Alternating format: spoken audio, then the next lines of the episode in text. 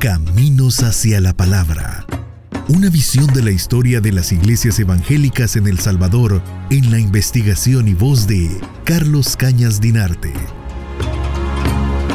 Tras la muerte de Samuel Purday y el hecho de que Robert Bender asumiera su labor evangélica, hay que decir que había ya personas bautizadas en El Salvador pero ninguna iglesia había sido fundada y establecida como tal.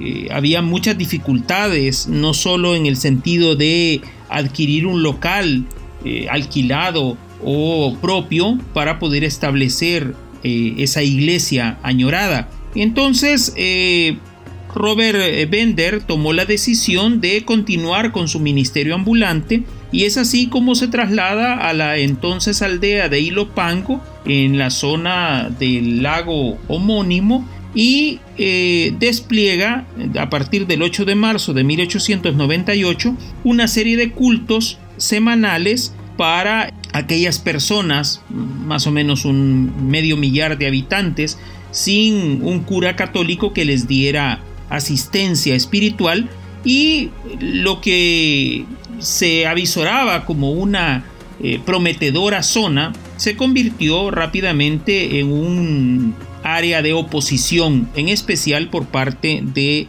las autoridades municipales. El, el alcalde le exigió a Bender un permiso que no era necesario porque existía la plena libertad de cultos dentro de la República. Sin embargo, en atención a la demanda del, del alcalde, eh, Bender se trasladó a San Salvador, consiguió que el gobernador departamental le firmara una orden para que ya no lo continuaran molestando, pero la oposición del alcalde entonces se trasladó a lograr que una multitud molestara al, al predicador mientras desarrollaba sus actividades. Incluso apedrearon varias de las, de las ceremonias en las que él estaba presidiendo.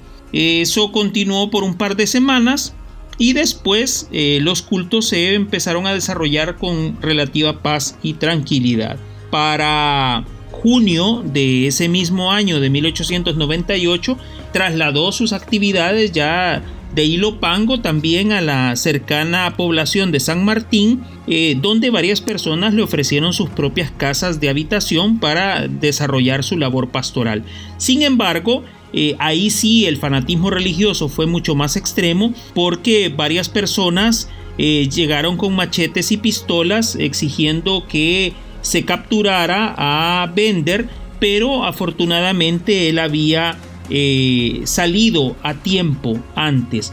El 5 de julio de 1898, Bender encabeza, junto con Antonio Ayala, la fundación de la primera iglesia evangélica de El Salvador en la población de Ilopango, en la aldea de Ilopango.